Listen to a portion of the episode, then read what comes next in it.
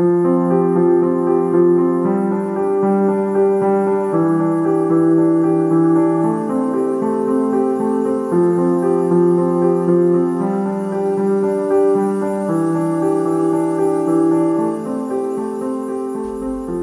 家好，我是菠萝。我现在正坐在我家的衣柜里，因为之前我们群里有讨论说，在家里面最佳的录音场所是在衣柜，所以我今天就想尝试一下。嗯，我就突然想到，我小学的时候，那时候我家的书桌下面有那个落地的那种柜子，然后那时候我人还比较小，是可以钻进去的。我经常会钻到里面，就里面黑黑的，我也不会觉得害怕，就会觉得特别的、特别的安稳。然后我现在坐在这里，就就瞬间回到了那个时候。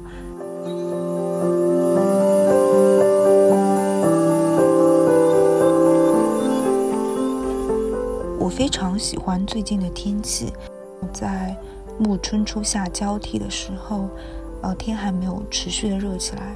然后一般晚上都比较凉爽，我们可以穿着 T 恤睡觉，盖薄薄的下被，但是又不用睡硬硬的席子，然后也没有蚊虫的困扰。晚上呢，可以开窗透一点气，也可以不开，也不会觉得很闷。黄梅季还没有到来，整个整个湿度和温度都非常非常的舒服。我就是在这样的夜晚，想要跟大家嗯分享我前段时间的经历的一个奇妙夜。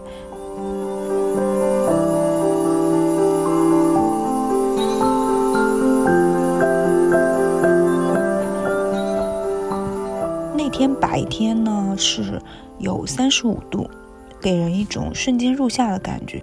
这种感觉是让人猝不及防的，就是我们还没有准备好度夏，它突然就就来了。然后我们在下午稍作休整，晚上吃过晚饭的时候，呃，天黑下来以后，暑气消散了，我们就想要出去散步，可是又有点不甘于在附近散一个短短的步，因为我住在市中心，然后如果我们在市中心散步的话，其实就相当于在商圈里散步。于是呢，我们就临时起意，再叫了一位朋友一起驱车到了，呃，也不算市郊吧，就大概半小时车程远之外的一个一个我们这边的景区。但是那个山的那个入口是不需要付门票的。我们到的时候其实已经有点晚了，呃，大概是九点吧。山上有人陆陆续续下来，不过已经没有什么人上去了。我们离开的时候是十一点左右，我有用 Keep 做一个记录，就是大概是八公里、九公里不到，我们花了两个小时。我们下山的时候，我们后面已经没有人了，整个下来的过程也没有看到人再上去，所以至少当时我们应该是整座山最晚的一批一批客人。为什么？这样一个很平常的爬山运动，对我来说会体验那么的奇妙呢？我觉得是因为那天有一个欲扬先抑的这样一个过程，白天的体验不是很好，然后晚上加上这种临时起意的这样这样一个滤镜加成，所以那天晚上它就和普通的爬山会不太一样。其次，它是在晚上爬，其实我们三个人。都没有经历过夜爬，所以其实还是挺新鲜的。最关键的呢是，我们在那天爬山过程中收获到了非常棒、非常棒的月光。我们突然意识到，一直在城市里面行走，晚上在在在灯光下，其实我们已经很久很久没有看到过纯粹的月光了。我们走的那个路不是传统的山路，就它不是那种阶梯式的，也不是没有阶梯的土路，它其实是平坦的那种徒步的路。与其说是爬山，其实更像是散步或者说是走山。呃，那天是没有没有云的，就月光是直直的，毫无保留的照在我们所走的那个大道上。能够清晰的看见树影，看见彼此。可是当我们想要拿相机拍摄记录这样一个景象的时候，就发现完全没有办法拍出来。所以那天的景象就只存在于我们三个人的脑海里，呃，没有办法用照片的形式和别人分享。我觉得可能正是因为没有办法用影像记录，所以我就特别贪婪的，一路上一直都在痴痴的盯着盯着月亮看，然后观察它落在我身上的样子。我觉得那是一种，嗯，没有办法很好形容的颜色。它又像是灰色，又像是蓝色，又像是透明色，反正给我的感觉就是像一层薄薄的水雾附在身上。说到这里，就就要说到我们朋友有给我们分享的一首苏轼的诗，我在这边可以给大家念一下。这首诗叫《寄承天寺夜游》。嗯，他说我们高中里有学过，可是。可是我这个古诗渣渣真的一点印象都没有。然后诗的内容是这样的：元丰六年十月十二日夜，节衣欲睡，月色入户，欣然起行。念无与为乐者，遂至承天寺寻张怀民。怀民亦未寝，相遇步于中庭。庭下如积水空明，水中藻荇交横，盖竹柏影也。何夜无月？何处无竹柏？但少闲人如吾两人者耳。你就觉得这首诗跟我们当时的境遇特别契合，因为我们也是欣然起行，我们也很闲，大晚上去爬山，因为路很平坦，所以确实很像积水，然后树影就很像藻荇。当风吹过的时候，树影晃动，你真的会有一种。无形中，你好像能看见微波那样感觉，涉水而行，或者是就在水里。十几年前在课本上看到看到这样的词句的时候，可能只是非常片面的去理解它字面意思，是没有办法身临其境去体会当时诗人的心境。但是十几年以后。与年少时那时候的自己重逢，与书中的诗重逢，或者说几千年以后与古人重逢，这种感觉真的隔空回应，就就还挺奇妙的。说完说完月亮呢，就要来说说星星了。呃，我本人非常非常喜欢星星，就可能整个自然界里，我觉得最浪漫的东西就是星星了。那天。是可以看到北斗七星的，嗯，我的两位朋友视力比较好，他们可以看到清晰的北斗七星，甚至一二三四五六七的在那里数给我听。但是因为我近视比较严重，我真的只能看到两颗星星，我就啊很无奈。嗯，说到星星呢，就非常想要跟大家分享台湾一位作家。叫甘耀明，他的一部作品《帮茶女孩》这本书里面有很多很苦的故事，比如说台湾的历史伤疤、原住民的文化失落，嗯，自然与人类的矛盾、山林浩劫、生离死别。这个里面也有很多很甜美的故事，比如说纯真爱情、乡野冒险和英雄传说。它是围绕嗯一个叫。古阿霞的女孩和一个叫帕吉鲁的男人在山里面发生的很多故事，这样来展开的。那作者甘耀明呢，莫言评价他如此文笔可惊天。他是那种通感特别好的作者，他敏感很细腻，他写东西呢，就是好像可以把事物的次元壁都打破，信手拈来，很任性，但也很妥帖。充满诗意，极致浪漫。他的书里面有很多描写星星的片段，我都觉得非常绝妙。嗯，我可以读一些给大家听一下。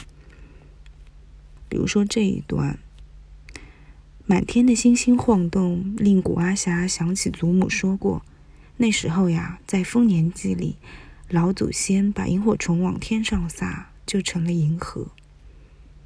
再比如说，帕吉鲁靠双掌划水，水声哗然，引船靠岸。古阿霞躺在船上，训聊星空，看似凌乱，却处处经纬分明。人类的文化将流转与集体心事都托付在那些一点一滴的光阴中。星子们会说话吗？他们想说吗？整片天空都是语言。古阿霞唱起歌来，她怎么唱，就是星子怎么说了。还有这里，那时的太阳很亮。傍晚的槟榔树影子可以横过整座村子，夏夜的星星在天上几乎暴动。嗯，还有一段是是讲死亡，可是他用星星来描写，就不会让你觉得有丝毫的恐怖，反而会觉得很浪漫。是帕吉鲁的母亲因为呃登山遇险而去世，他是这样描写的。帕吉鲁眺望星云，说：“妈妈习惯在严雪下雨时登山，踏入死境。她早已习惯在生命中暂时失去这段亲情，或永远失去。妈妈说过，要是她忘了回来，肯定是从某座更高的山不小心爬进天空了。那时候，她会擦亮星星，星星会更亮。星星越来越亮了，妈妈爬上去擦了。”啊。我觉得我读书好尬哦，就完全不能够读出读出那本书所描述的氛围，所以，所以如果如果你听到这里感兴趣的话，真的推荐你去亲自亲自读一下那本书。嗯，接下来说完视觉的东西，就要来就来说一下另一些奇妙的体验了。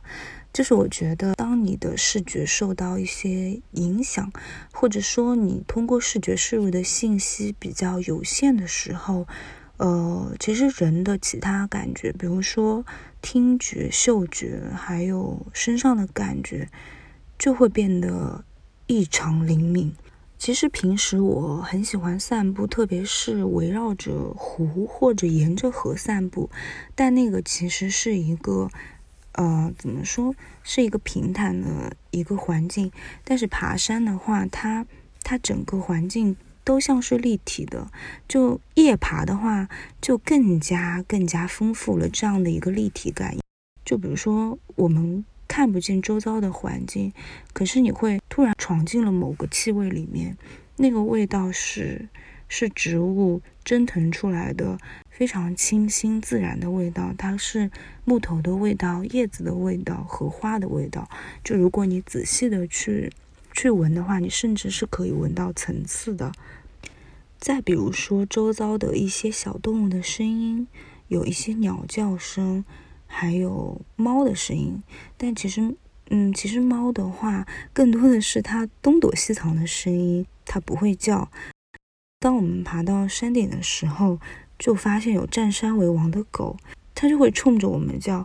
其实我们根本就，至少我看不见它，也许它能看见我。反正我们就在黑暗中对峙，它又朝着我们方向的叫，然后我们就等它，等它平息下来之后，嗯，稍作休整，然后下山。通过嗅觉和听觉感知你周围环境的时候，就会很像你进入了一个秘境，而这个秘境它不是持续的。就有一种探险的感觉，可是这种感觉不会让你觉得很恐怖。我觉得这是白天爬山所没有办法获取到的体验。嗯，我们爬了两个小时之后，又不停的走路，不停的聊天。其实我们三个人都饥肠辘辘，然后我们就决定去吃夜宵。就是一般夜宵对于我来说，可能我。我百分之八十想到内容都是烧烤，可是我们那天去吃了面。我从来没有在在晚上十一点多钟把面当当夜宵吃过，而且是我们当地的比较经典的红汤面。那是一家开了很多年的做夜宵的面馆。